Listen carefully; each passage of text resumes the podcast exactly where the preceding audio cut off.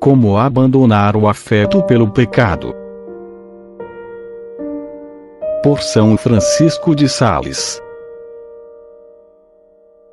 Não basta deixar de pecar. É necessário abandonar o afeto pelo pecado. Para isso, é necessário formar uma ideia viva, e a mais perfeita possível, do mal imenso que o pecado traz, a fim de que o coração se sensibilize, e desperte em si uma contrição forte e profunda.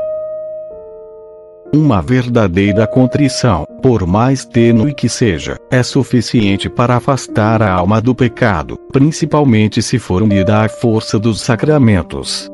Mas, se é penetrante e forte, então pode purificar o coração também de todas as más inclinações que provêm do pecado.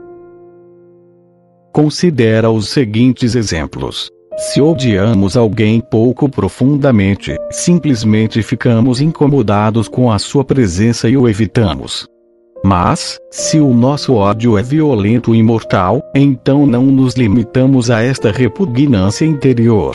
O rancor que lhe guardamos alcança também as pessoas de sua casa, seus parentes e amigos, cuja convivência nos é insuportável. Até mesmo o seu retrato nos fere os olhos e o coração, e tudo o que lhe diz respeito nos desagrada.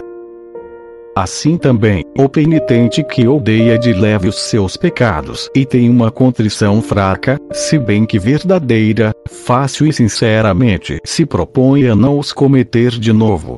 Mas, se seu ódio ao pecado é vivo, e se é profunda a sua dor, não só detesta o pecado, mas abomina também os hábitos maus, e tudo aquilo que o pode atrair, e servir-lhe de ocasião para pecar. Portanto, é necessário, Filoteia, que tu tenhas dor de teus pecados na maior intensidade e extensão de que fores capaz, para que abranjas até as mínimas circunstâncias do pecado. Foi assim que Madalena, desde o primeiro instante de sua conversão, perdeu todo o gosto aos prazeres, a ponto de não os conservar sequer no pensamento. E Davi exclamava que não só odiava o pecado, mas odiava até mesmo os caminhos que levam ao pecado. É nisso que consiste a renovação da alma.